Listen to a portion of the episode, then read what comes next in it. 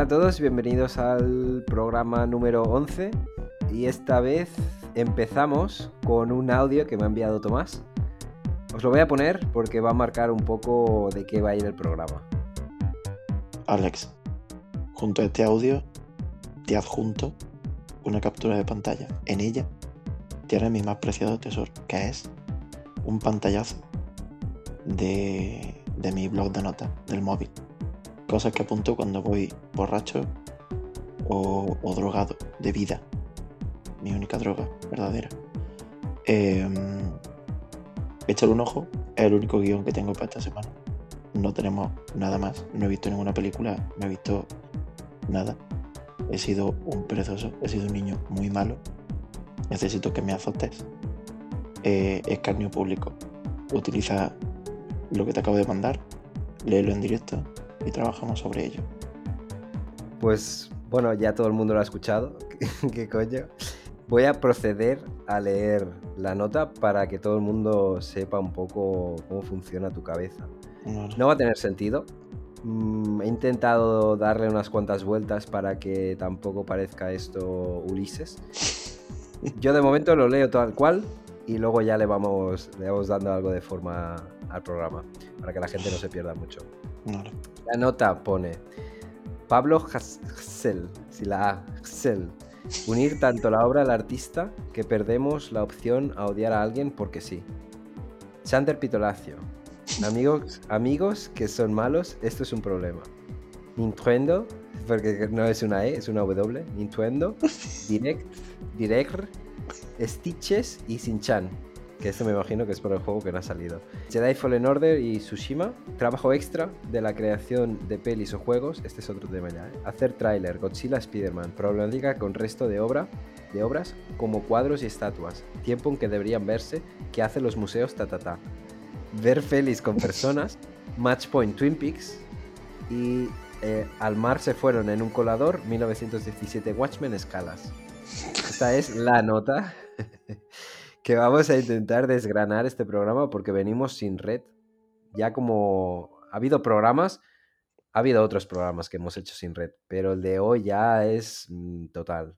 O sea, yo no tengo nada y me da un poco de miedo, pero bueno, encima estoy un poco malo. Esto supongo que se me nota en la voz. Em, Estoy, em, de hecho, en mi cama, como si fuera Ramón San Pedro. Todo lo tengo, tengo el ordenador, tengo hasta el, el ratón en mi mano y todo el rollo, la libretita aquí al lado para, para qué es lo que tengo que editar. Así que, bueno, voy a intentar hacerlo lo mejor que pueda. Pero si todo el peso recae sobre ti, Tomás, a mí hoy me haces un favor. Hoy, Si hoy estoy un poco como, como Dumbo cuando le ponían una pluma en la trompa y se tenía que tirar a un, a un barriñito y solo podía confiar en la pluma. No quiero decir nada, pero hoy. Yo sé. Quizá tú también seas mi pluma. O sea, esto hay que. Si te parece, empiezo. Vamos a empezar a aclarar un poco toda esta. toda esta diarrea mental, podríamos decir que es tu nota. Eh, ¿Me podrías explicar qué coño significa esto de Chander Pitolacio? O amigos que son malos, esto es un problema. Vale. Eso lo puse eh, a raíz del el podcast anterior en el que, o sea, el 1.10, todo el mundo puede ir a escucharlo. En el que todo el mundo, hablamos de hecho, ha ido a escucharlo porque es uno de los más escuchados. De los Ah. últimos que hemos hecho, es uno de los más escuchados. Por cierto, un momento, antes de que empieces con todo esto, deberíamos hacer reflexión sobre qué hemos hecho mal. Porque, ¿te acuerdas en el primer programa que siempre teníamos como el meme, ¿no? Con, con Sudamérica y tal, que ya nos estaban escuchando antes de publicarlo y todo el rollo. Pues, ¿qué hemos hecho mal que tenemos a oyentes en Mongolia antes que en Sudamérica? ¿Por qué? se lo atribuyo a mi forma de pronunciar, a mi mala dicción, quizá. Sí, Que sea- seguramente ahí, ahí te entiende, ¿no? Claro, a lo mejor es- hablo tan mal que es casi un dialecto mongol. O sea, esto puede ser el algoritmo de Google ya jugando a ser Dios. Porque eh, esta semana me la he pasado jugando a la Play, al Ghost of Tsushima. Y, y es japoneses contra mongoles. Entonces, no sé si tienen algún tipo de. eh, el algoritmo ya hilando finísimo, ¿sabes? Ya... ¿Qué te iba a decir? Lo de Chandler Pitolasio. ¿Qué, qué, qué es esto? ¿Relacionado con el programa anterior? Eh, sí, estuvimos hablando del programa anterior de Gina Carano, que, que es imbécil, y de Josh Whedon, que es un hijo de puta. Eh, cada uno por sus temas. Que quiera saberlo, que vaya al, anterior podcast. Y em, la noticia de Josh Whedon esta semana ha tenido un avance más, que es que el, el actor que hacía de Sander en la serie, no me acuerdo cómo se llamaba, lo siento. Hoy, e- este, hasta ese punto estamos sin red, no me acuerdo cómo se llamaba. ¿Pero de qué sería? Estamos ya por... ¿De qué perdón. dices? Sí, el, el actor que hacía de Sander en Buffy Cazavampiros, la serie que Ah, vale. hacía Josh Whedon, Sí, sí, sí. eh, ha, ha dado a conocer su mm, descontento con lo que le están haciendo a Josh Whedon. De esto no puede ser, la que le está liando a este hombre. Todo esto en la semana en que se somete. Esto no tiene ninguna relación, pero es que me parece maravilloso. O sea, por un lado, es un ataque directo a la masculinidad más tóxica y, al, y al, a las inseguridades más directas de, de los hombres. Pero es que me, me suda los cojones, de verdad. Eh, se va a hacer una operación de polla, eh, Sander, en la vida real, el actor, porque la tiene paralizada. O sea, este- e- esto es una puta locura. Párate a pensarlo. No es que tenga eh, disfunción eréctil y no se te levante nunca más, es que la tiene paralizada. ¿Qué ¿Sabes? significa? Pues eh, eso me pregunto yo, por eso lo apunté. Quiero decir, ¿qué, qué, qué, qué pasa aquí? ¿La polla se te paraliza ya empalmada? Imagino que Sander no tendrá priapismo, de esto de que se te queda dura para siempre.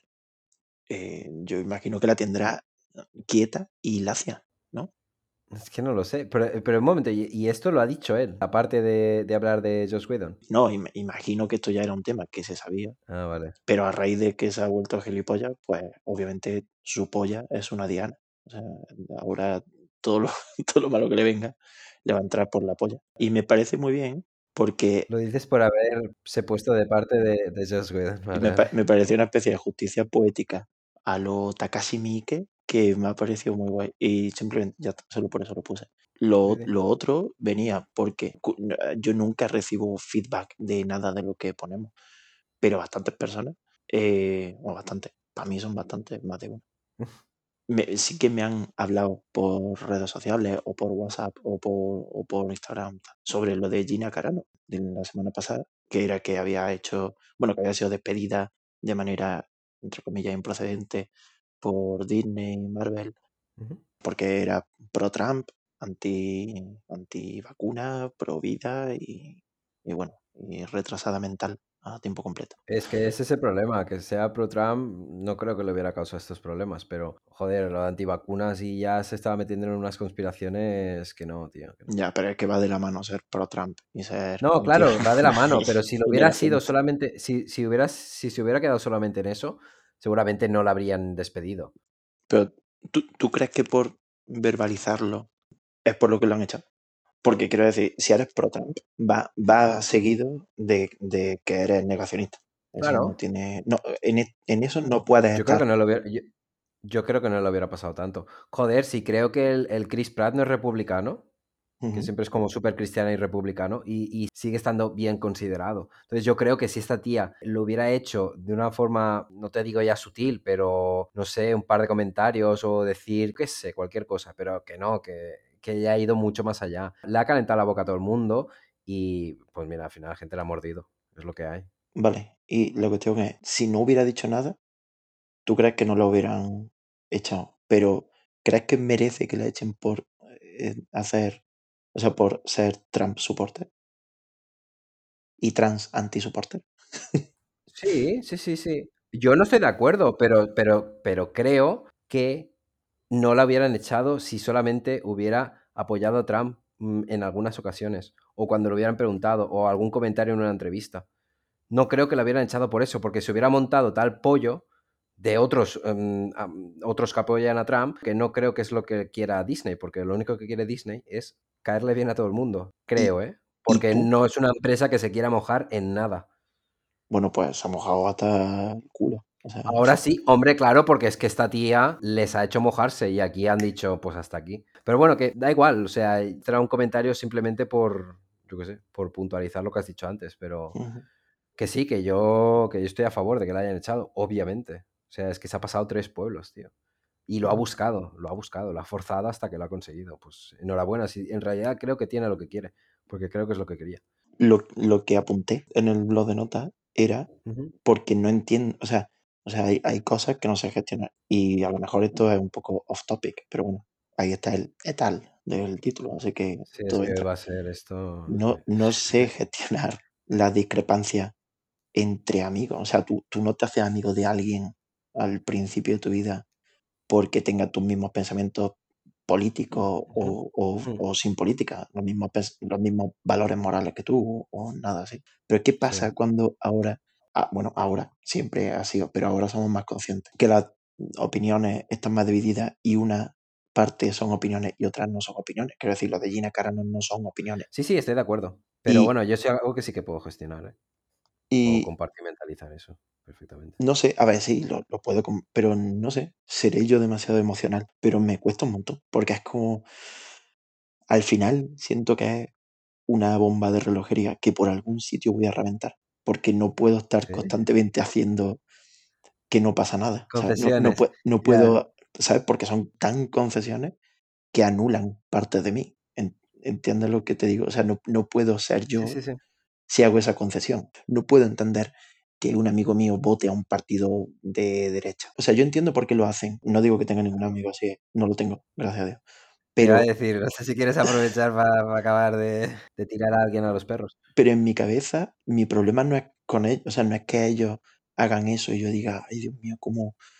Mi problema es que yo los quiero, porque ya los quería de antes, pero ahora no encuentro la relación lógica entre la persona que yo quiero y la, y la cosa que está pensando con respecto a este tema, por ejemplo, en concreto, de Gina Carano, o el tema Sí. de, no sé, de Pablo Hassel. Y, por eso puse eso en el blog de notas. La gestión, y así cierro esta parte del principio de noticias polémicas, de la familia que nos rodea, de los amigos y eso, en cuanto a temas jodidos, ¿sabes? Muy chungos y que, y que son temas que son casi mm, inexplicables, en el sentido de que explicarlo ya denota que se desconfía de ellos, porque son. E- Es, es obvio que todo el mundo debe tener sus derechos. Es obvio que Gina Carano es mala. Son hechos. No debería existir ni la, ni la opción de, bueno, lo hablamos. No, no, eh, aquí no hay nada que Hmm. hablar. No sé, yo mi filosofía para esto es simplemente o, o no tratarlo con ellos o pensar que, bueno, que, que sigan a los... Yo te lo voy a decir, no va a sonar bien, tampoco lo puedo explicar mejor, pero yo no soy partidario de educar a los amigos en según qué cosas. Ya sé que te va a sonar como el culo. Ya. Tío, no, no es, no es tu función educar a las personas.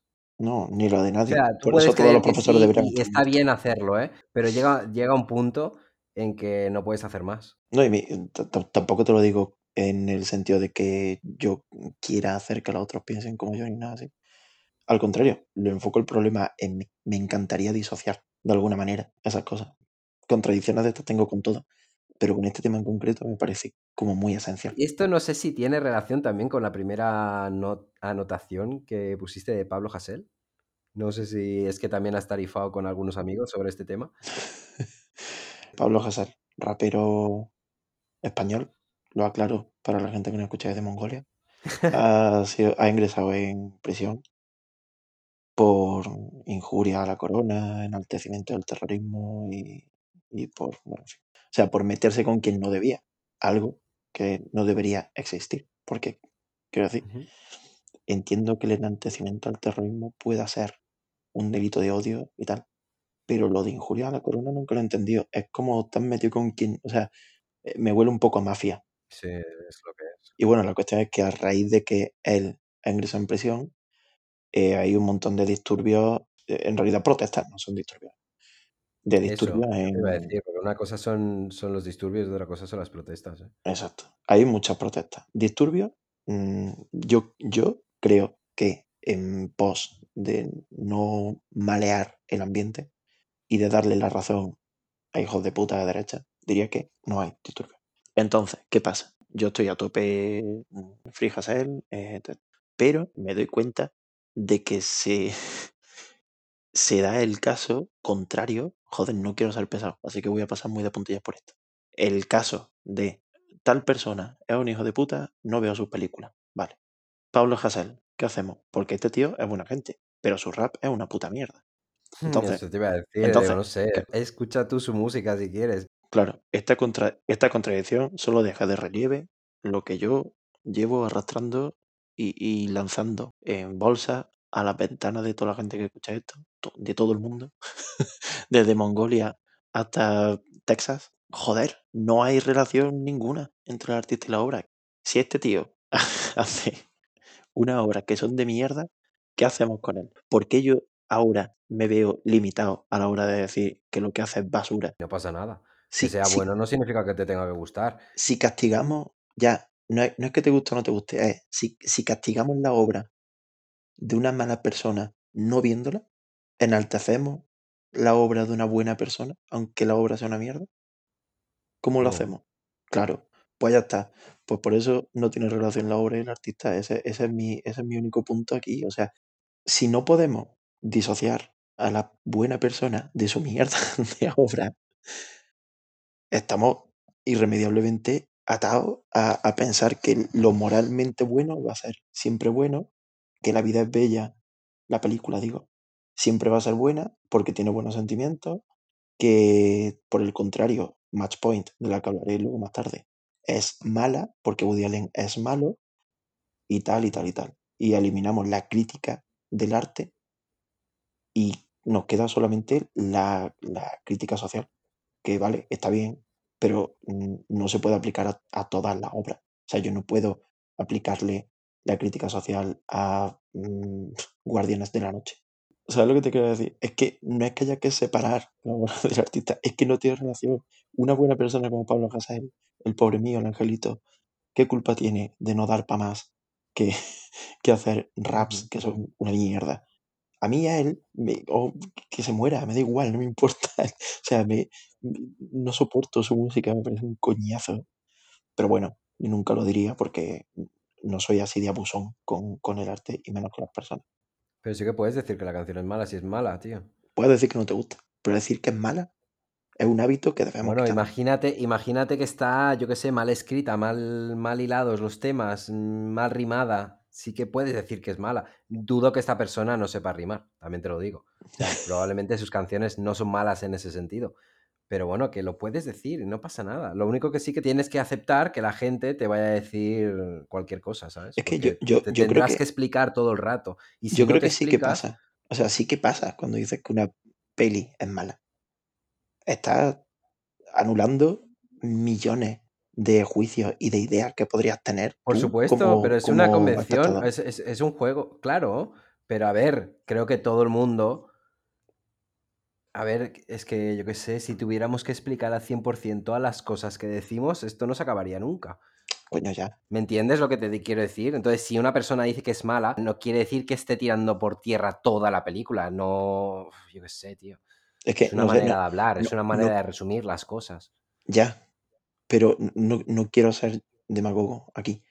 Solo quiero utilizar esto como, como ejemplo. Pero si yo, y me parece bien, si yo tengo que cambiar mi vocabulario porque hay gente a la que le molesta, por ejemplo, entiendo que puedes dar tu opinión si te la preguntan sobre una película, pero en ningún caso puedes juzgarla. O sea, no puedes dar un juicio de valor ante una obra porque no eres omnipotente. Cuando tú ves una peli, tú no eres todo el mundo viendo la peli, tú eres tú. Y a ti algo te ha tenido que Claro, pero aportar. es que tú no tú tienes tienes que que, no pensar, tienes que hablar en representación de nadie, tío.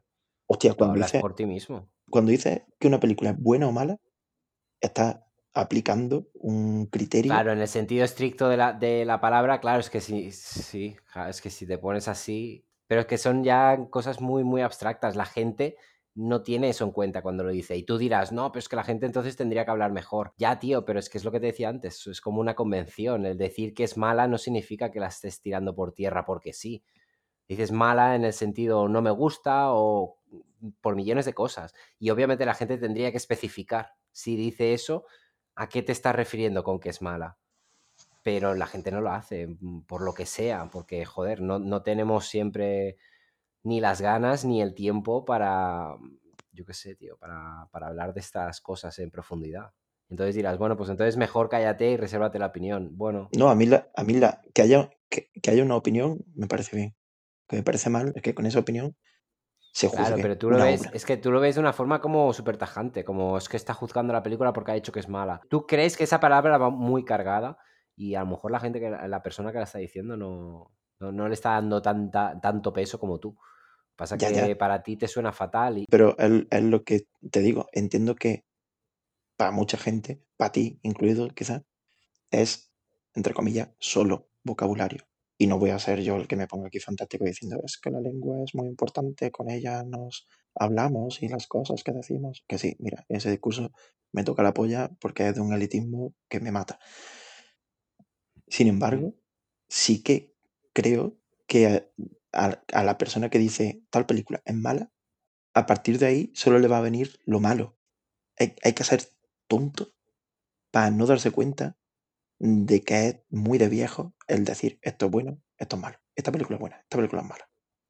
Eh, Eso es algo que solo, creo yo, deberemos reservarse- reservárselo a Carlos Bollero, lo hace con mucha gracia, pero el resto de humanos, ¿qué nos cuesta, tío? Si es que no nos cuesta nada, que sí, que la obra de arte no se va a quejar y no te va a decir, "Uy, me ha salido los sentimientos. No me refiero a eso, me refiero a que es muy positivo para cualquier persona ponerse al lado de la obra de arte en vez de enfrente, que es como, ¿sabes? Al fin y al cabo siempre nos ponemos enfrente. Sí, pero hay, hay situaciones y situaciones. O sea, una persona puede decirte la película es mala y después en, en su cabeza no valorarla así tampoco. Simplemente es un resumen, porque a lo mejor, yo qué sé, o no quiere profundizar en ese momento, o no tiene tiempo, o no le apetece. Ya, y, y yo, y yo también lo pienso, o sea, yo cuando digo que todas las pelis son buenas, yo sé que no todas las pelis son buenas y me encanta ver una película y decir, vaya coñazo, pero luego simplemente si lo Sí. pienso durante 30 segundos más, ya digo, Claro, pero es que "No, en eso a lo lo mejor la gente lo bien". hace, es que tú estás dando por lo que los demás no lo hacen. Y, Bueno, y sí que lo eh, harán. lo- Lo que pasa es lo- que tú solamente te quedas con lo que, obviamente, con lo que ellos te dicen.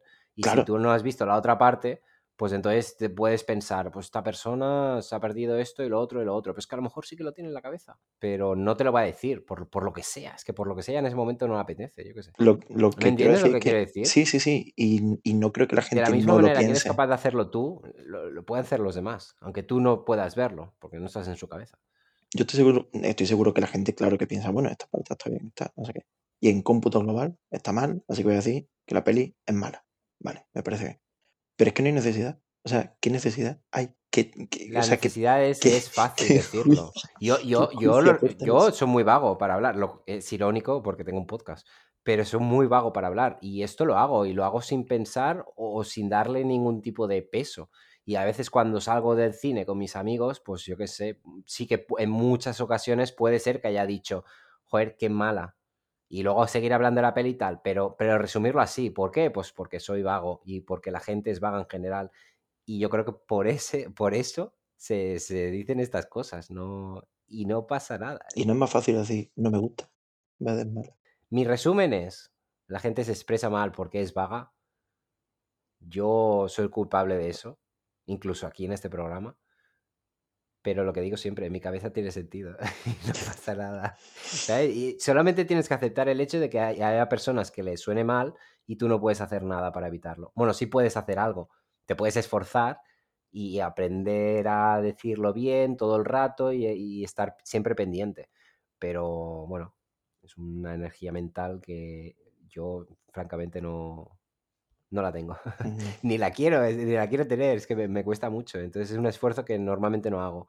¿Lo hago mal? Probablemente. ¿La gente pensará mal? Sí. Bueno, pues lo siento. No, no, no te juzgas, a ti tampoco. Pues entonces, si no me puedo juzgar, ¿por qué me, por qué me pones en esta situación? Es, es que es, al final es toda una trampa, tío, de la que no puedes salir. Si te pones, entre comillas, ¿eh? si te pones exquisito, da igual lo que hagas, siempre va a estar mal. Entonces simplemente déjate llevar. Si quieres decir que una peli es mala, por eso te digo, espérate, espérate a oírme hablar de la ola, porque es que te van a entrar todos los males. porque la voy a resumir en, en una frase. ¿Reduccionista? Sí, pero es lo que hay. No, no tenemos, literalmente, no tenemos una hora para hablar de esa peli. Más que nada porque nos hemos pasado una hora hablando de dos temas. Entonces ahora sí que te pediría, por favor, mucha brevedad Sí, sí, sí. para el resto de temas. Para el Eres, resto de eres notas el, voy a seguir... el puto defensor del pueblo, tío. Siempre te hará el, el favor de, de la gente que nos escucha. Diciendo cosas No, pero... populares, eres un, eres un cerdo. Ahora soy yo, ahora soy yo el polimalo, ¿no? Ahora soy yo el. Vale. No, o sea, y, y yo voy a ser aquí el populista, ¿no? Ganándome aquí todo, todo el pueblo. No, pero es- de verdad es lo que pienso, ¿eh? Y encima catalán. hay a veces que... Para acabar de dar toda la rabia, ¿no? No, pero, pero sí, sí, es por, por resumir, es un poco mi, mi opinión. Sí, sí.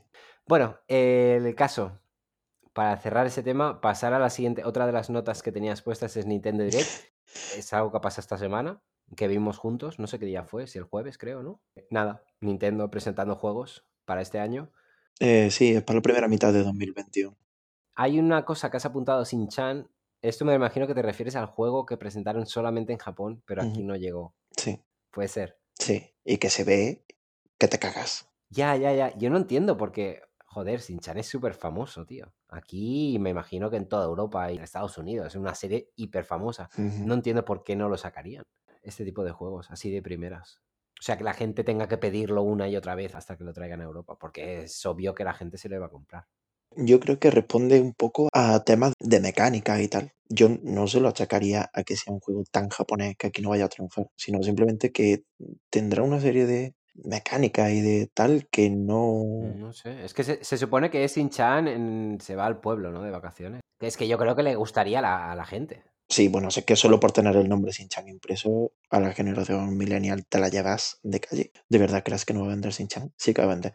Pero son temas de licencia y cosas así, y de, y de distribuidoras. Y lo que me da por culo es que las distribuidoras tengan tan poca cabeza, tío, de que te vayan a sacar otro puto JRPG basado en mi culo puesto al sol a las 5 de la mañana y no te saquen el Shin-Chan, tío. Que te metas ya por el culo los putos JRPG de muñequitos chibi, tío.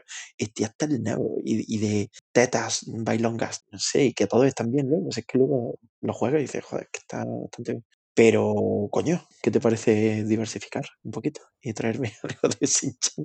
Joder, no Yo sé, es que tío. creo que lo acabarán trayendo. Lo que pasa es que esto parece que es un juego que la gente lo tiene que pedir, se tiene que montar el pollo. Hostia, pues si no es para enseñarlo en un puto direct en el que ha enseñado prácticamente todo lo que han enseñado es mierda. Aquí me, me da igual. To- todos los juegos eran malos. En fin. Y nada, luego, bueno, es que no lo hemos explicado. El direct lo estuvimos viendo en plan parejita por. YouTube, hablando por teléfono y, y viéndolo. Y realmente no escuchábamos mucho de lo que decía, porque era un bombardeo bastante agradable de juegos, pero que eran mentiras. O sea, era una montaña rusa, porque cada vez que se acababa un tráiler, parecía que había sido tan bajona que el siguiente iba a ser la bomba. Nunca lo era. Siempre era, solo cavaban más profundo. Todo cristalizó en el puto Zelda ese que es feo, feo, feísimo. Qué feo es el puto Zelda Skyward Sword. Es casi una negación o echarle un nórdico de plumas mojado por lo alto al Breath of the Wild, porque, coño, si ya llegaba a la excelencia del of the Wild y me vuelve a un Zelda de mierda, tío. Uno solo, además. Estoy de acuerdo. Eh, por cierto, hablando de megatones, mm, creo que has estado jugando al menos a uno, quizás incluso a dos. ¿Qué te han parecido? Muy, muy brevemente. ¿eh? Yo de Fallen Order lo he borrado, injugable. Vaya. Los tiempos de carga son infinitos, pantallazos azules, a lo mejor he tenido 6 o 7, que en cualquier juego, ok, pero en este que tarda en cargar, pues toca más los cojones. Una dificultad totalmente estúpida, basada en sacarte cada vez más enemigos. Donde había antes un enemigo, ahora me sacan tres. No te das cuenta de que yo juego con el miedo a morir. En, en cualquier otro juego, no sé, en un Souls, en los que la muerte forma parte del proceso, entiendo que hay un valor en morir y un miedo a morir y una gestión de tus nervios y de tu estrés interesante. Aquí no, porque como cualquier cosa que haga, puede que el muñeco salga volando por un puto bug y explote en, en- el aire. Bueno, en fin, es un despropósito. He jugado a ese y he jugado al. No lo he terminado todavía, pero a pesar de que es un juego bueno, no es un buen juego. No entiende bien su naturaleza de videojuego. Está tan apoyado en otros medios audiovisuales que se olvida de, del lenguaje suyo propio y no sé, un poco eh, eh, me está gustando, ¿eh? o sea, creo que quede claro. Y ya está, eso es lo que he hecho. ¿Qué más tengo puesto en mi, en mi blog de notas? Tienes trabajo extra de la creación de pelis o juegos. Hacer tráiler Godzilla Spider-Man. Mm, ah, sí. Ah, porque esta semana eh, no me acuerdo a quién le, le recomendé una peli y le dije, eh, mira, esta peli, no sé qué.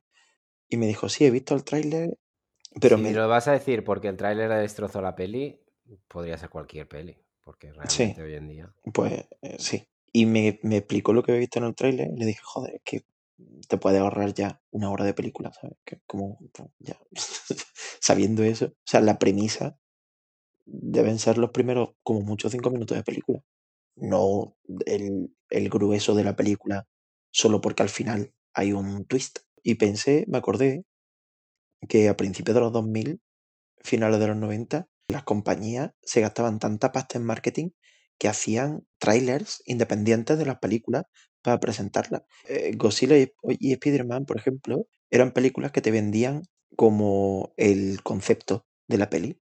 En Godzilla que te vendían que en mitad de Nueva York aparecía un lagarto de no sé cuántos mil metros en la lluvia. Y esto era porque el tráiler era eh, unos niños en el Museo de Historia, eh, salían viendo un, creo que era un, esqueleto de dinosaurio, y mientras veían el esqueleto de dinosaurio, la pata de Godzilla entraba en el edificio, lo cual no tiene sentido ninguno, lo miro por donde lo miro, porque estaban como en una planta alta, o sea, es que no tiene sentido, porque estaban como, el ojo de Godzilla pasaba por la ventana, y lo siguiente que entraba era la pata de Godzilla por el techo, ¿sabes? Como que, o sea, qué clase de postura, bueno, en fin, da igual. Pero te, te vendía bien ¿Le dices porque el del Spider-Man era el de las Torres Gemelas? Exacto, el helicóptero que se quedaba, el, el robo frustrado que acababa con el helicóptero de los malos entre las dos torres gemelas, en telarañas de, de Spider-Man. Pues mira, igual a partir de ahí ya se dejaron de hacer estas cosas. Y ya. Y les salió tan mal. Porque se tuvieron que dejar pasta en eso, ¿eh? Y luego para nada. Bueno, para nada, no, que ya también les vino bien. Bueno, les vino bien. La gente hubiera ido al cine a ver Spider-Man, sí o sí.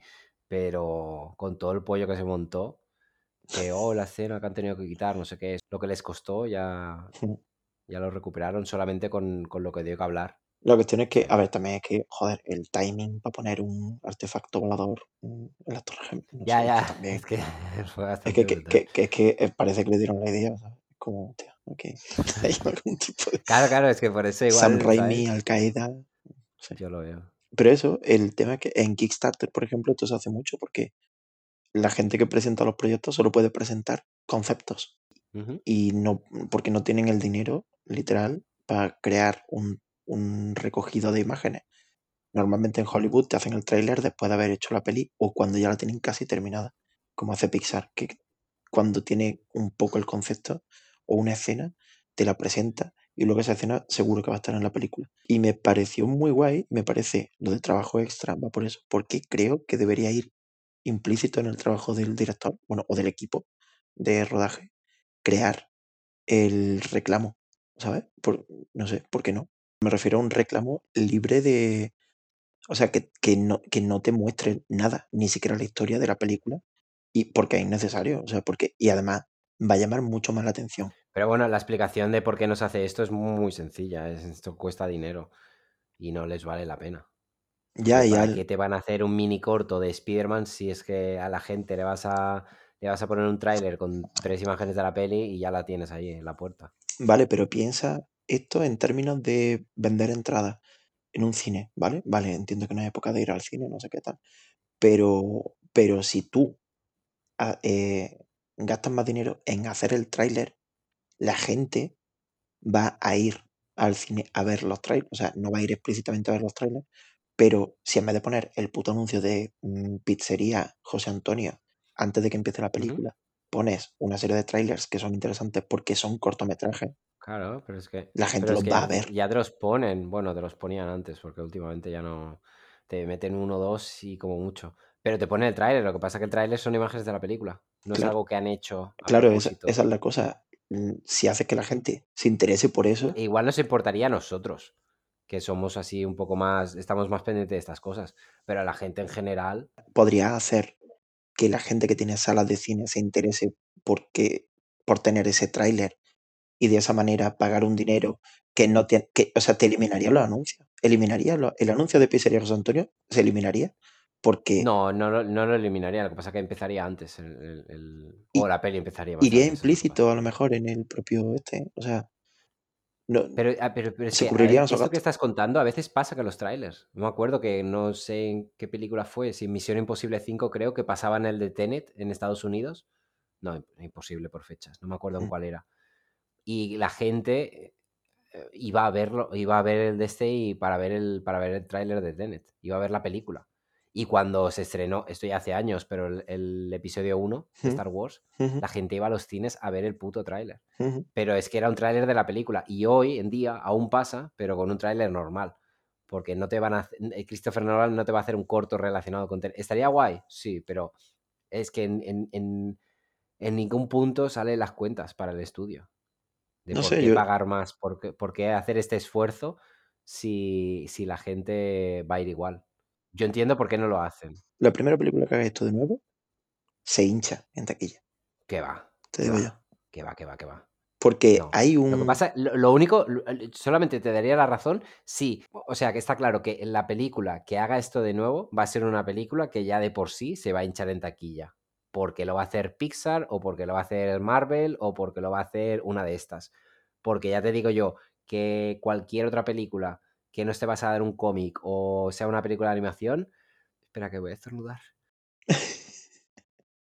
Por favor, no cortes esto. Dime. No cortes esto. ah, te has muteado. Qué rabia. Sí, claro. Hombre, no iba a dejar el estornudo. tío. Joder.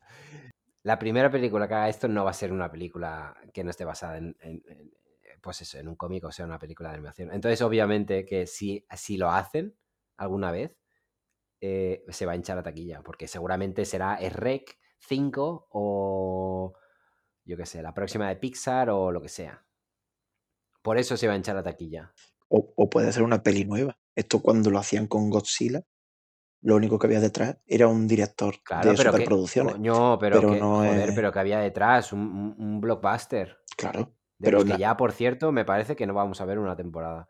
Pero, coño, Godzilla ya estaba destinada a triunfar. Bueno, Hostia. no sé cómo le fue de aquí, yo creo que lo petó bastante, ¿no? Estaba Sí, sí. partes. Pero, precisamente, lo hacen con estas.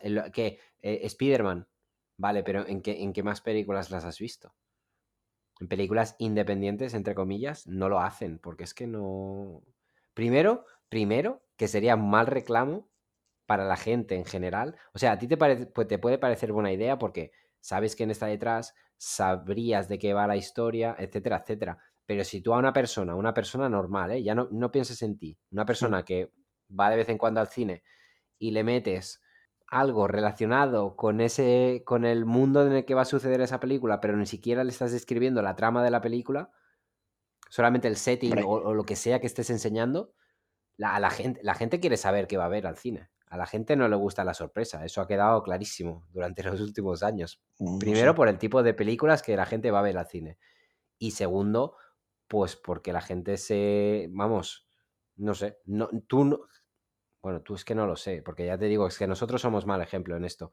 Pero la gente normal no va al cine y, venga, a ver, eh, sorpréndeme. La gente va a ver, pues eso, la del Vin Diesel y la no sé qué, y la que han visto por la tele. Y, Y y- y- y conocen, conocen más o menos de qué va a ir la película. en, en el caso. tráiler o por lo que sea. Pero tú sabes lo, lo- lo difícil que sería venderle una película a una persona simplemente por enseñarle, yo qué sé, mm, un coche en el desierto y le vendes eh, a todo gas 9. No, no. Tú le tienes que vender la escena del puente que lo explota todo y que Vin Diesel, yo qué sé, sale disparado en un cohete. Yo qué sé, estas locuras que, que hacen, ¿sabes? La saga. Igual, eh, claro, Es que si no, ¿cómo consigues que muevan el culo, tío? cuando, cuando dices la gente, a lo mejor te refieres en concreto a los viejos. Porque No, no. te recuerda. a los viejos y a los jóvenes, da igual. A cualquier persona que, pues no que no sea muy, muy cinéfilo. No lo creo. Eh, Uf, yo sí, tío. Death Stranding Last of Us 2. Sí. Dos juegos. Vale, Last of. Us 2, venga. Todavía, como es secuela, no vamos a no nombrarlo. Death Stranding, nadie sabía qué coño era hasta que, hasta que te lo comprabas. Fin. Sí. Sí, sí. Ha, ha vendido mm, lo, lo incontable. Claro, pero, pero ¿quién lo firma? Si ese juego Claro, sí, sí. no lo. Si ese juego no lo hace Kojima, ¿tú te crees que lo hubieran vendido así? Claro, claro. Claro, ya Entonces, ¿qué pasa? Pues que estas cosas, por lo que te decía antes, estas cosas solamente se las pueden permitir Marvel, Pixar y demás. Death, Death Stranding no es una superproducción, es un, entre comillas, un indie, no un triple A, desde luego. Vale, pero. Y Bueno, ya, no sé si doble A tampoco. Esto ya es una línea muy difusa, ¿eh? Porque si eso no es una superproducción, apaga y vámonos. Eh, Pues no lo es. Porque ¿cuántos millones ha costado eso, tío? Pues, pues no tanto. aparte, pero lo que pasa que es, es una peli- es una película, iba a decir. Es un, es un videojuego que es mal ejemplo, porque es que es, es, es, es la excepción, no es la norma para nada. Es una puta excepción. Y lo es por, por quién lo ha hecho y por quién está detrás. El mismo caso que en Eh, Godzilla, por ejemplo. Bueno, Director tocho, Godzilla- película sobre un lagarto gigante, ya está. O sea, no- nadie sabe ni siquiera el nombre del director. Nadie sabe que es Roland Emmerich, el director. Ah, es verdad. sí. ¿Sabes? Na- nadie decía, vamos a ver la peli de Roland Claro, pero es que Godzilla, tío, pero es que estamos hablando de una marca muy reconocible y muy importante. Sí, 50 años atrás en el cine nipón. O sea, que, que no. Vale, pero antes cuando llegó Godzilla a, a esa película, que debe ser el 90 y pico, ¿no? 29 creo yo. La marca Godzilla era famosa, o al menos sabías de dónde venía y la gente la podía reconocer. Si te, meti- si, A si ver, te sí. hicieron la escena de, de la patita de Godzilla en un museo con unos niños, es porque estaban seguros de que la gente conocía al personaje. Vamos, es que. Yo creo que el personaje, mano, a ver, tío. eh, piensa que es todo este tipo de peli de mega bichos que salieron después de Parque Jurásico. Esta salió al Sí. rebufo del Mundo Perdido. Era la época. pues de mira, mejor me lo pones. Quiero decir, realmente nadie sabe quién es Godzilla. Vendía por ser un dinosaurio. Porque no es que nadie supiera quién es Godzilla, pero, pero que desde las películas de los 50, tío. Pero es que es igual, es que mejor me lo pones. Mm, Te lo, te lo hicieron porque sabían que esa película, si, si me apuras, que yo creo que sí que la gente sabía quién era Godzilla, pero si me apuras, te lo, te lo decían solamente porque sabían que la, la película la iba a ver la gente, porque era de un bicho gigante, porque querían más Hmm. Jurassic Park o, o lo que fuera. Pero que si no, no se atreven. Vale, pero entonces, ¿para qué invertir dinero y esfuerzo en hacer eso si saben que la gente ya lo va Claro, a pues por eso no se hace, porque ya se han dado cuenta de que eso no sirve de nada. Yo lo, yo lo veo muy necesario. Preserva la obra por completo, la, la blinda ante si no te spoilers y tal y no. cual. Y, y aparte, pues, ya no te digo, no me voy a poner yo aquí sibarita, bueno, estaría muy guay tener estos pequeños cortes de- dentro del mundo de... No, pero sí que me gustaría verlo. O sea, yo veo, a ver, no es que vea por norma general el tráiler de Godzilla o el de Spider-Man, pero alguna vez, bueno, sí, o sea, p- no sé, ¿por qué no? Es como, hostia, no me acuerdo de ¿sabes? Y, y está Mira, vamos a hacer una cosa, vamos a hacer una cosa para, para cerrar este tema. Ahora aparecerá en la esquinita una encuesta. Si no aparece es que la hemos cagado o o ya no existe, eso no lo sé. Pero creo que YouTube tiene unas encuestas que tú Ujú. puedes votar. Entonces vamos a poner una encuesta que ponga a favor o en contra de estos mini, de estos mini, bueno, cortos o escenas sueltas que no tienen nada que ver. Vale. Si no, en tiene lo- sentido o no que las hagan. si no en los comentarios. No, más que a favor y en contra. Si tiene sentido o no. Si no hay para hacer encuestas, en los comentarios. Porque esto a lo mejor también la gente lo escucha en. Spotify. Claro, en los comentarios, pero ¿dónde? Spotify no tiene comentarios. Pero sí, Ah, que lo dejen en algún lado, que lo vamos a ver. Sí, sí, sí. Sí, sí, tampoco hay tanta gente que no escucha, así que. Vale, No. sí, me, me- parece Ni bien. gente que esté dispuesta a hacer el esfuerzo, porque es un esfuerzo al fin y al cabo. Me parece bien elevar esta, esta petición hasta el próximo podcast y meternos ya en puto cinefilia y terminar de una puta vez, ¿no? O sea, ¿qué coño? Y sí, por favor. No voy a pedir perdón por este, por este episodio, ni mucho menos. Pero, hostia, entiendo que a la gente igual se le, se le haga un poquito cuesta arriba, ¿eh? Aunque voy a, voy a intentar editar un poco. Ya estamos con las opiniones del pueblo, tío, ya está, la puta voz del pueblo, ya el policía bueno. No, pero es que es verdad, es que no sé, es que no lo hago, no lo hago por ponerle a nadie de mi parte, pero es que yo me imagino desde fuera escuchando este episodio y joder, Pues. Eres una puta iguana, tío. Vienes a poner lo- los huevos a mi nido, tío. Vienes a llevarte a mis amigos, a mis colegas, diciéndole Pero que que- sabes que le endulza el oído, tío. Eres un, eres un come oreja. No, tío. no, pero. No es ser como orejas, es simplemente ser realista. Y claro que tú también tienes que pensarlo. Vamos, el no, monio. ¿no crees que tengo razón? Pregunto.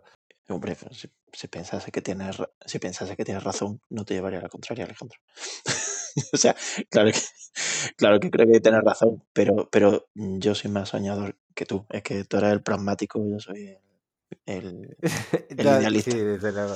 Desde luego. no puedo evitarlo. Eh, vale, pues pasamos a cinefilia de, de una Yes. puta vez. A ver si puede ser que hablemos de alguna película. Pu- puse- el puse yo algo. En un podcast de cine. ¿Puse yo algo de cinefilia en, en la lista esta? Sí, ¿no? Sí, pusiste eh, Match Point Twin Peaks. Vale. Match Point es la peli que me tocaba ver en Cinefilia 101 esta semana. Para que no lo sepa, Cinefilia 101, porque llevo mucho tiempo sin decirlo, es la parte en la que Alex y yo nos mandamos ver pelis de, de, de nuestra generación, bueno, no de nuestra generación, sino muy valoradas por nuestra generación, personas entre los 18 y los 30 años, y, mm, y que queremos comprobar cómo han envejecido. Grandes clásicos como Uf, ahora, Fiction. ahora que estás repitiendo de qué va esta sección, no sé si va a encajar eh, la mía, pero La, la voy a encajar, la voy a esto igual no tendrías que haberlo dicho. Sí, Pero sí. bueno, no pasa nada, te la voy a poner cuela. igual. Cuela, cuela. Eh, pues bueno, eh, la semana pasada nos mandamos ver pelis y a mí, Alex, me mandó ver Match Point del innombrable Woody Allen. O como todos le decíamos antes del año eh, 2000, Woody Allen. A mí me encanta Match Point, lo siento, me flipa. Todo, toda la chapa artista, mm, obra, no sé qué, que llevo dando todo este tiempo, has come to this. Eh, eh, mira, me da igual, me da igual los anos que penetre Woody Allen, tío. Que me da igual, que lo lleven a la cárcel, que lo maten, que lo maten, pero que, pero que la gente vea Match Point, tío. Pues yo, ¿te acuerdas que te dije, esta película es la que yo querría que tú me pusieras a mí? La vi el fin de semana pasado y uf, no sé, no me la recordaba mejor, la recordaba más interesante. Me gustan los temas, pero es que creo que tarda ¿Te- muchísimo te en, en imaginas- arrancar esta ¿Te película. imaginas tío. que Woody Allen hubiera sacado esta peli ahora? Porque yo me di cuenta de unas cuantas Pues- cosas muy hardcore. Esta peli la saca ahora y Woody Allen eh, con Pablo Hasél de la mano hacia el precipicio. Porque es brutal. O sea, esta película habla de cómo, o sea, tiene el metalenguaje este típico de Woody Allen justo hasta esta película. O sea, digamos que todas las pelis de Woody Allen son películas de Woody Allen hasta que llegas a Match Point. Y desde Match Point, o sea, Match Point es la película menos Woody Allen de todas. Y luego hay otra etapa de Woody Allen que tampoco se corresponde ni con Match Point, ni con, ¿sabes? Es como Match Point es el pináculo de una montaña Sí, sí, es verdad que fue un poco el punto de, de inflexión. eh, no parece ni suya. Es que no parece, eh, parece que no la ha hecho él. Es increíble. Sí, sí, y ni por guion, ni por Pero es que ahora, aparte- ahora sí que parece suya, porque después de esta sí que es verdad que cambió su cine. Lo cambió, pero no se parece en nada a Match Point. Después No, pero, si tú ya has visto después Irrational Man, por ejemplo, Mm. y ves Match Point después de ver estas últimas que ha hecho, pues sí que te encaja más, ¿no? Que, que sea una película de Woody Allen. Pero hasta entonces, como siempre venía haciendo las comedias esas chungas, Bueno, la mm, peli va de, y no voy a spoilear nada, la sinopsis es, cabe en una galletita de la suerte. Digamos que la peli es la conquista de la clase alta y el quemar tus orígenes de clase media, baja, digámoslo así. Es un- eh, la película es una lucha de clases directa. Cualquier persona que esté mínimamente interesada en el comunismo, mm, si Match Point fuera una polla, la tendría ahora mismo a la altura del esófago y el, el- el estómago lleno de lefa, porque es un panfletazo que flipas eh, y, y- y me encanta. Sobre la lucha de clases y, de una forma brutal. Aparte de hablar sobre la lucha de clases, el personaje de Scarlett Johansson, que es la protagonista, bueno, o la coprotagonista, eh, está metido muy bien y utiliza eh, como un metalenguaje en el que eh, todo el rato se posiciona como que ella es la actriz de...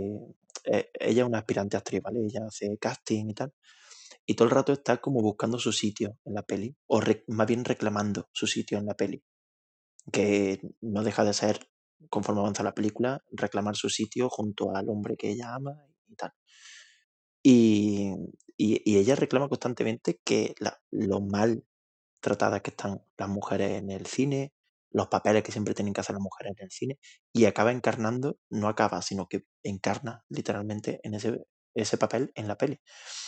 Lo cual es muy bestia, viniendo de Woody Allen, famoso violador de mujeres. Con esto no, no quiero blanquear su imagen ni mucho menos. Solo quiero decir que de una, de una mente de mierda como la de Woody Allen, también puede salir una peli que reivindique cosas que son buenas, incluso aunque sea como catarsis propia de él mismo que haya dicho, "Mm, voy a demostrar aquí que me arrepiento de haber sido un cerdo y que tal y que cual.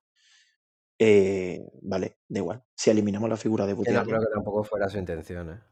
pues huele que sí, ¿eh? O sea, bastante a lo largo de la peli. Porque, es- es- o sea, toda la película es como mezclar eh, Días de Radio, la película de Woody Allen, Días de Radio, en la que es también un super panfletazo sobre la lucha de clase, la clase baja, intentando ascender a la clase media, como es insalvable el escalón, tal. Eh, aquí lo hace, o sea, eh, aquí es mezclar como esa peli con eh, Twin Peaks, Fuego Camina Conmigo, la película, la, la peli de Lynch, no la serie. Es es una mezcla de las dos y lo hace increíble, o sea, y, no es difícil ver las conexiones, o sea, están, mm, te las tiran a la cara. No solo en el andamiaje de la peli, tío, nunca me sale la palabra que quiero decir y digo andamiaje, es que soy retrasado mental. Mm, Bueno, sí, es verdad que la dices es que no, es que quiero decir otra, tío, es la estructura, es que tampoco es estructura, bueno, da igual. Eh, eh, bueno, pues es muy así, ¿vale? Y todo este rollo de la clase media conquistando la clase alta y cómo la clase alta elimina sistemáticamente a la clase media o la clase baja, que está durante toda la peli, te lo mezclan con, con Twin Peaks y es que hasta aquí puedo leer, o sea, es que no puedo decir mucho sin hacer Mm. spoilers. No me parece una película tan vieja como para poder hacer spoilers, ni tan vista como para poder hacer spoilers pero hay muchísimos detalles de Twin Peaks que van más allá de guiños, que son mm, estructurales y que, y que van al, al fondo de la historia. Eh, Yo O sea, solamente puedo decir que me, hubiese gustado que la parte de Twin Peaks, digamos, si, por decirlo de alguna manera, eh, hubiese pasado antes. Porque, joder, creo que la peli mm, no sé, es que por, tarda mucho en arrancar, se hace demasiado larga. por eso digo que es como la peli de Twin Peaks, porque al igual que, por ejemplo, en Lords of Salem, asiste a, a la vida de una mujer, digamos. En el caso de Laura Palmer, desemboca en algo. En el caso de, no me acuerdo cómo se llamaba la tía, Gigi, creo, en Lords of Salem, desemboca en algo y en este desemboca en lo mismo. Es el, el proceso de un tiempo en la vida de esta tía y cómo termina. Mm. Pero poniendo el foco, en vez de en la tía, en lo que la rodea, como hacía Twin Peaks. Tiene detalles como la sortija, que la sortija también aparecía en la serie, en la peli de Twin Peaks, cuando aparecía el gigante y hablaba de, del tema del anillo. Eh, tiene sueños pre- premonitorios, apariciones fantasmagóricas, que dicho así parece algo muy genérico, pero cuando lo ves en la peli dices, joder, es- esto es esta A escena mí de esa aparición fantasmagórica precisamente me, me chocó un montón. Es, es muy Woody Allen porque es muy teatral eso, de que aparezca un fantasma en realidad. Dos, ese es el problema, que aparecen dos. Y, mm, y nada, eso, sí, lo que dices, eh, redunda un poco hasta que revienta. Sí, Sí, sí, sí. Sí. Para mí sí, tío. Y, Joder, sé es que, que es y hay, hay veces, hay veces que yo me imagino, me, me imaginé viéndola, saliéndome de la sala de cine y pensando, o sea, como que si estás dentro de la película, estás muy dentro, pero en el momento que sales prácticamente es un alivio, porque ahí se carga demasiado, o sea, la película eh, se sobrecarga, se llega a un punto que está, pum, pum, pum, pum, pum, pum, o sea, está como dándole a la manivela todo el rato muy fuerte y es un movimiento circular muy repetitivo y, y muy hipnótico, porque es muy hipnótico ver la relación que tienen los dos protagonistas y cómo se desarrolla, pero es que no, no se desarrolla tanto como para que haya, o sea, no, no sientes la evolución tanto, más bien sientes uf, el agobio de estar en esa situación. Si era eso lo que pretendían, eh, clavado, está perfecto. Y creo que lo consiguen porque al final, joder, a mí me da mucho sentimiento lo que pasa, la verdad. O sea, no lo puedo evitar. Y mira que sale poco Scarlett Johansson, Mm. pero joder, me da mucho sentimiento, tío. Cuando, cuando todo bien, desemboca, sí. me da un sentimiento que, no sé, parece que conozco a esa persona. Y miro atrás y digo, ¿cómo pueden haber hecho eso si yo estaba pensando que es repetitivo, que no sé qué? Supongo Sí, que sí, esa es la magia, esa es la magia de, de Match Point. Y por eso es tan buena. Porque trabaja a niveles que yo creo, yo no, no sé muy bien a nivel de guion cómo, creo que se llevó al Oscar incluso. Y yo no No sé, no sabría, no sé, no, no- creo que hay que tener unos huevos muy gordos para hacer ese guion y confiar en él hasta el final.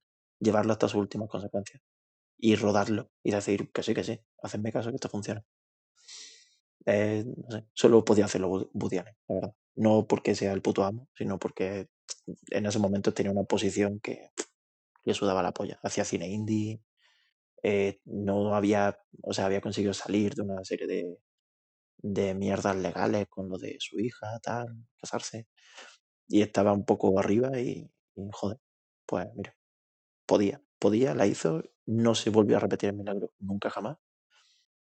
Y qué decir, que, que no reconozco a la persona que hizo después Medianoche en París, probablemente el esputo de mono más abyecto No que he podido ver en mi vida. Qué asco, tío. ¿Estarías diciendo que esa película es mala? Quería decir, no ganó el Oscar, pero sí que ganó el Goya, fíjate. Su puta madre. Tres años después Goya de la película europea. No sé, eh, a mí me gustó, pero tampoco mucho más. Lo que sí que me parece irónico es que esta película que, que dices, ¿no? Que trata de las clases sociales y tal, que después este hombre se haya dedicado a hacer pelis de ricos viviendo vida de ricos y viviendo una puta fantasía. Me refiero a Vicky Cristina Barcelona, por ejemplo. Yo- es que esa no la he visto yo. Después de esta vi Scoop, ¿Qué dices? Medianoche en París y alguna. Tío, ¿no la has visto? No, Por no, favor, tienes que verla. no sé. Es que no Está, me llama. es muy divertida, ¿eh? Te vas a reír un montón, pero no deja de ser eso, una versión completamente idealizada y, y bueno, el, el sueño de un viejo pensando en Barcelona, la Barcelona de artistas, pero mezclada con, Claro, es prostitutas, ¿sabes? Yo qué sé, es que eso, es eso un- aquí, es una, es una locura de eh, peli. esas colecciones de postales de Woody Allen que se dedicó a hacer después de Match Point, aquí no está. Sí. Quiero decir, vale, está el edificio este con No. forma de huevo, eh, no sé qué, el Big Ben Sí, pero la- es verdad que la quisieron meter en el saco porque era como la de Londres. Después eh, está la de Roma, la después está la de Barcelona y tal. Es verdad que la quisieron meter, no tiene nada que ver. No tiene Nada, que ver. Lo de la Barce- Vicky Cristina Barcelona sí es una peli de, de- de postales y de, y de sueño húmedo de él que se ha montado la paja mental de que se piensa que aquí en Barcelona, bueno, todo, todo bohemio. y es que da mucha vergüenza ajena, pero a la vez es muy divertida. Yo te la recomiendo un montón. Y Penélope Cruz, a mí me gusta mucho en esta película. Sí, no, sí, Penélope Cruz no lo hace. eh, O sea, a mí no me parece mala actriz. Me parece mala actriz cuando hace papeles en América. Esta, como, como le pilló así en Barcelona, no sé. Pero que a mí me parece que actúa que te caga Pero Penélope Cruz. tienes que ver, aunque solamente sea por la escena de la cocina, que se le pone a chillar en toda la cara a la Scarlett Johansson y la Scarlett Johansson no se entera de nada. Y, la, y, y claro, ella se pone a gritar y luego el Bardem se pone también a gritar, la otra mirándola es como, ¿qué coño está pasando? Mm, Lo, he- lo he hecho, ¿no? Pues me quiero poner al día y sobre todo quiero ver Irrational Man. O sea, Emma Stone, Joaquin Phoenix. Está guay, a mí esa película también me gustó.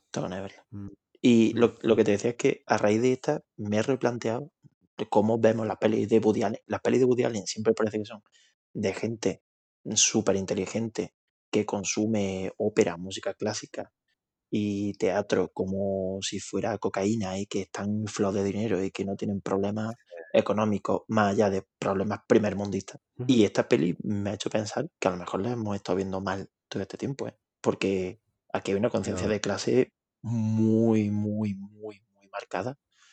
La misma que había en días de radio.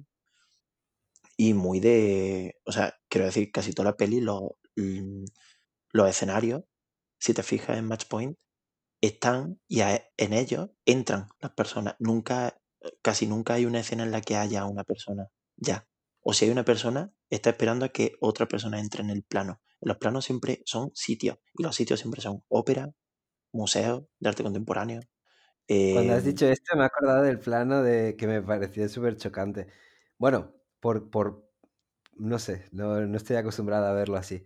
El montaje de ella caminando por el jardín, y es el jardín, ella entra por la, puer- por la puertecita esta de flores y tal, recorre el plano por el sendero y se va.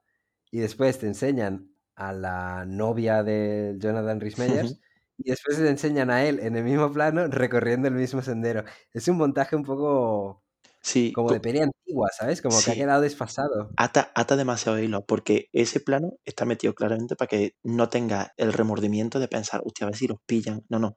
Te enseña dónde está la novia, dónde está el novio, dónde se han Sí. quedado, que no, va, no van a dar ningún ruido.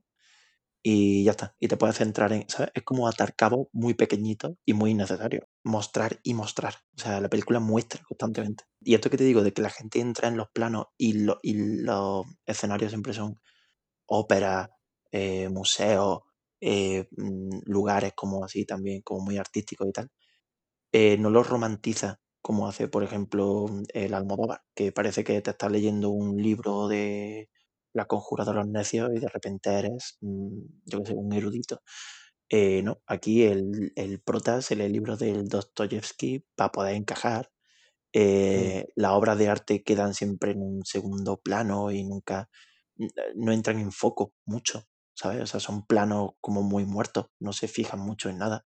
Y en general te muestra que es lo que consumen los ricos, porque cuando te hablan de los pobres, nunca están yendo a esos sitios, nunca tienen esos problemas. Cuando hablan de ese tipo de cosas, te dejan muy claro a dónde pertenece y la crítica que te está haciendo de eso, o sea, como de la clase alta, la ópera y esto son artes, la lectura incluso, son artes mm, de la alta esfera. Y yo te estoy hablando de cosas, coño, la, la Scarlett Johansson rueda anuncios de mierda. Y, ¿sabes? Y no, eh, ella es clase media baja, el Jonathan Rhys Meyers también. Y como que compartimentan muy, muy bien la alta cultura con, con la clase alta y la cultura media con la clase media. Y joder, es que ya te digo, mm, hostia, hay que echarle un ojo a Woody Allen a las películas anteriores. Yo creo que este tío nos estaba diciendo algo y nos quedamos con la fachada de gafotas, sábelo todo, graciosete y joder. En fin, no sé. Bueno, ¿y tú qué? ¿Qué has visto? La ola. mm, Die huele en alemán. Huele a muerta. Uf, joder, muy mal. Y eso que al principio la estaba viendo y pensaba, si voy a hablar mal de esta película, voy a ser un poco cínico porque la estoy disfrutando, no disfrutando, pero me está entreteniendo y no me está pareciendo tan, tan mala. Pero, hostia puta, es que después de la primera media hora o así, eso se va al garete, pero de una manera increíble. O sea, yo no he visto una película desbarrar de tal manera hacia el absurdo pero, y a una velocidad de infarto, ¿eh? O ¿De qué, unas cosas, de una- qué, unas i- cosas tan ridículas. de qué iba? Bueno, es un, es un profesor de instituto que le toca impartir la asignatura o, no sé, tienen que hacer, no sé, una asignatura de una semana, creo, algo así, sobre un tema en concreto. Y a él le toca mm, impartir autocracia. Total, que decide hacer un experimento eh, para enseñarles eh, lo que es. Y, y crea como una especie de movimiento en la clase sin que los alumnos al principio lo sepan de una manera explícita, pero poco a poco entran en el juego y al final se lo come todo el mundo y, es cuando la película se vuelve un festival de vergüenza ajena. O sea, qué cringe, tío. ¿Las- ¿La tienes muy reciente esta o qué? No, no, que va. La vi en el instituto y ya está. Y ya me, y ya ¿No me parecía, ya me no recordarás la escena de las pegatinas? Que empiezan ahí a rebelarse en la ciudad y empiezan a coger unas pegatinas y, y empiezan a empapelar la ciudad con el símbolo de la ola, del movimiento que han creado ellos. Es demencial. Y, y sobre todo teniendo en cuenta que todo esto que sucede en la película pasa, creo, en una semana. O sea, es simplista a morir. Es muy, muy mala. Y hay cosas que me joden mucho, como por ejemplo, los jóvenes hablando como si fueran el puto guionista de la película, que es al fin y al cabo el que está hablando a través de, de sus bocas, porque ha tenido una conversación dos chavales que se ponen a hablar, es que nuestra generación no tiene una meta común que nos una, y el otro diciendo, claro, es que si tú te pones en Google, ¿qué es lo más buscado? Paris Hilton.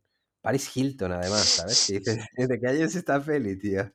Es de 2008, por cierto, que lo busqué cuando vi- escuché este de Paris Hilton, porque digo, wow, una referencia además que... Promising Young Woman. ¿Cómo? Promising Young Woman. ¿En qué sentido? Eh, eh, en Promising Young Woman sale Stars Are Blind. Ah, vale, vale, sí, claro, sí, pero ahí es orgánico, tío, pero Ya, aquí ya, estás eso. hablando Te lo decía de por un- eso, como comparando. Claro, sí, sí, sí. No, e- eso, así es como se hacen bien las cosas y así es, aquí es como se hacen mal, porque no tiene ningún sentido. Y aparte, que da mucha vergüenza escuchar a chavales eh, hablar mm, de esta manera, porque es que no te lo crees. Mm. Otra cosa que no me gusta nada es los personajes. Es que tal cual los ves, sabes cómo van a reaccionar, sabes lo que va a pasar con ellos. El guaperas que, claro, tiene una familia desestructurada, entonces esto le viene súper bien el loco, que en cuanto le pones ahí un sentido de ahí como de comunidad en grupo y tal, pues se viene arriba y, y bueno, es al- ¿te acuerdas del final? Lo que pasa con ese personaje. No, no, no. Joder, no lo puedo decir, pero bueno, en realidad sí que te debería poder decirlo porque A, no creo a que mí, nadie vaya a, ver mí me, a mí me lo puedes decir. Bueno, por, por mí dilo, porque yo lo, he- lo No, he visto si y, no tengo y que editarlo, ya demasiado tengo que editar en este episodio como para buscar cuando digo que el pavo este tal, no lo voy a decir. Es que da, da mucha vergüenza por, por lo simplista que es un poco y Merlí, ¿no? De peli. es que no he visto Merlí precisamente porque evito este tipo de historias. Ya, ya van dos pelis de, de docentes que te mandan. Esta en, Sí, con- esta en sí, concreto cierto, era. pero es que Dime, dime. la otra era el Club de los Poetas Muertos.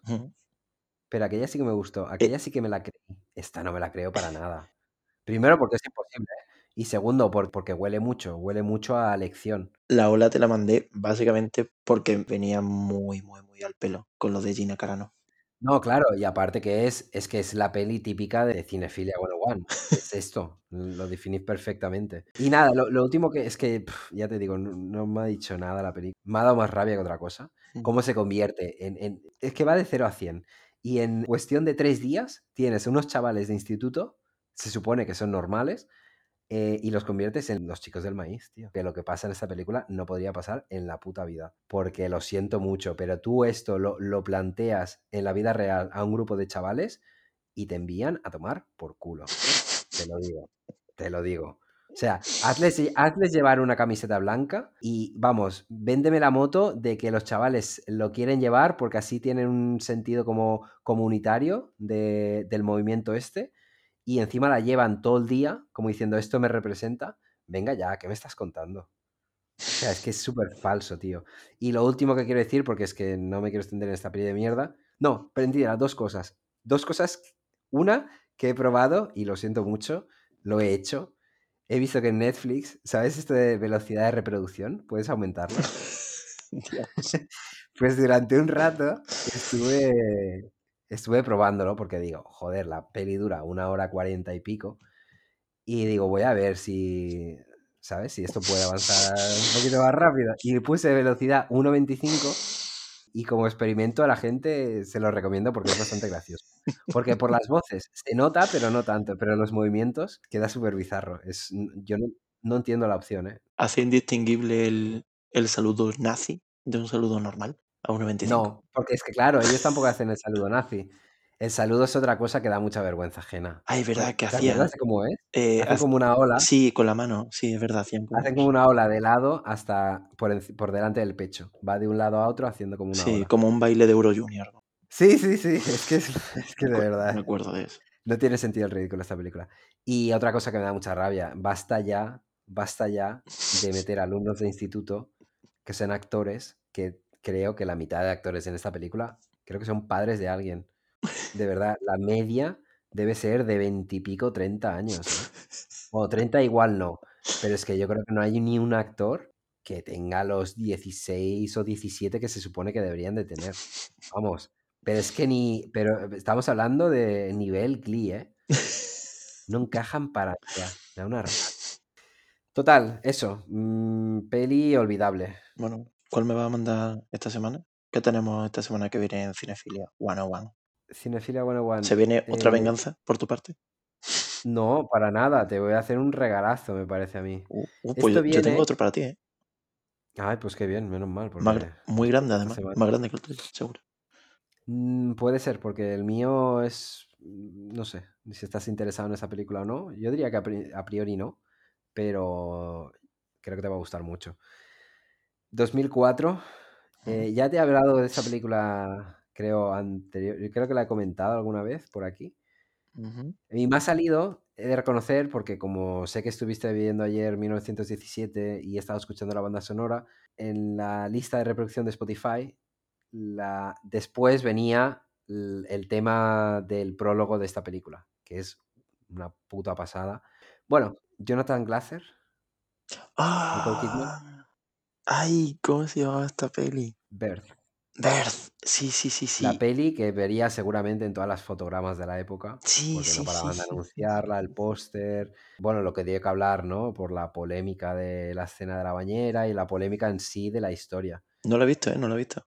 Mí es una película que vi el año pasado, creo, y me fascinó. Me parece Buah. que está increíble y tiene una fotografía que es para morirse. La recuerdo muy, muy marroncita, muy naranjita y negro, ¿no? Sí, sí, sí, sí. Es súper cálida. O sea, dentro de que es así como oscura y demás y un poco fría, fría en el sentido de o la época que pasa directamente y en los exteriores, pero es que después los interiores son estos pisos de gente rica. Es como mm, Ice White Shut, en Ujú. los pisos que salen por dentro, Ujú. pues un poquito este rollo, ¿sabes? De gente con pasta y todo súper cálido y súper acogedor. No sé, a mí me gustó muchísimo la peli. De hecho, igual esta también la vuelvo a ver Uf, para, qué para tenerla Sí, sí. Tengo muchas ganas de verla. ¿Tampoco has visto Under the Skin de este tío? Sí, Under the Skin sí la he visto. Ah, de vale, hecho, eh, la semana que viene voy a verla a la Filmoteca. Otra vez. Ah, sí, qué guay. Sí, es verdad que se estrenaba este año, aquí en España. Muy bien, pues esa es la mía. La mía, bueno. Gracias, Alejandro. Eh, la mía, te recuerdo que te envié una foto, una captura de pantalla de la partitura, el principio. Ay, es verdad, no me acordaba. El sí, principio de la este partitura. cabrón, sí, me dijo que tenía mi película pensada desde la semana pasada. Y como prista, me dio una, me pasó una partitura. Entonces yo fui al, Reverse image de Google. sí. Sí, exacto. Tú pones la imagen y te dice de, de dónde viene. Pensando, ya está, ya lo tengo hecho. Y no, no funcionó. Porque al parecer el cabrón este ya lo tenía, ya lo tuvo en cuenta. Entonces, mira, se me había olvidado, ¿eh? No, no le di más vueltas, pero en el momento me dio una rabia. Era el principio de Goodbye Stranger de Supertramp. Uf, no sé, esto me está pintando fatal, ¿eh? que aparece en la película Magnolia. Ah, hostia, vale, pues de putísima madre. Es una de mis pelis, era una de mis pelis favoritas. Es una de las pelis y totalmente de cinefilia.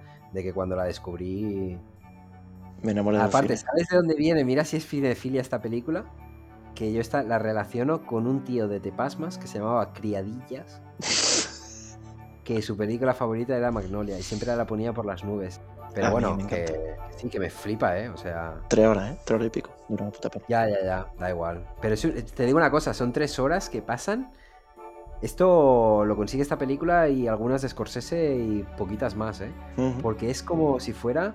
Es un no parar, tío. No sé si es por la música, por cómo usa la música en la película, por las cámaras que no paran de moverse también.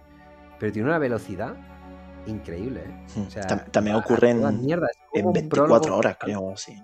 O en, o en Sí, 48 sí, horas. que Era sí. como en dos días. Unos Sí, dos sí, sí. Igual sí que es uno. No sé, ya te lo diré. No, no la tengo tan reciente, pero guay. Sí, sí, me gusta mucho. Me encanta. Y aparte, a ver si esta vez puedo adivinar a qué coño viene la escena del rap. Que, no- que nunca le he encontrado sentido, tío. El niño, Pero- el niño pequeño este que empieza a rapear sobre el gusano en la cabeza. qué. Sí, que se supone que te está diciendo el asesino de alguien o no sé Hmm, qué historia. Sí, un asesinato que había. Bueno, pues oye, hasta aquí el programa. Sí. Tenemos dos horas y cuarto. Si la gente ve que este episodio dura una hora y poco, o una hora y veinte o por ahí, es lo que normalmente duran todos, significará que hemos recortado 40 minutos y creedme todo el mundo que os he hecho un favor. Y a nosotros también, porque si tenemos que volver a escuchar esto algún día, uff. Yo, yo para hacer el puto timeline. Ya, ya, pero tú escuchas la versión editada. Ah, Cuando sí. ya ha venido aquí la, la Telma Shoemaker esta y te lo ha dejado todo como una joyita. Pues nada, hasta aquí el podcast de hoy. Espero que os haya servido de algo este recorrido por la enfermedad de mi mente a nivel semanal. Y nos vemos en el siguiente, en el que Alex recitará un bonito poema en aras de la paz con todos esos amigos con los que no podemos hacer las paces por su forma de pensar.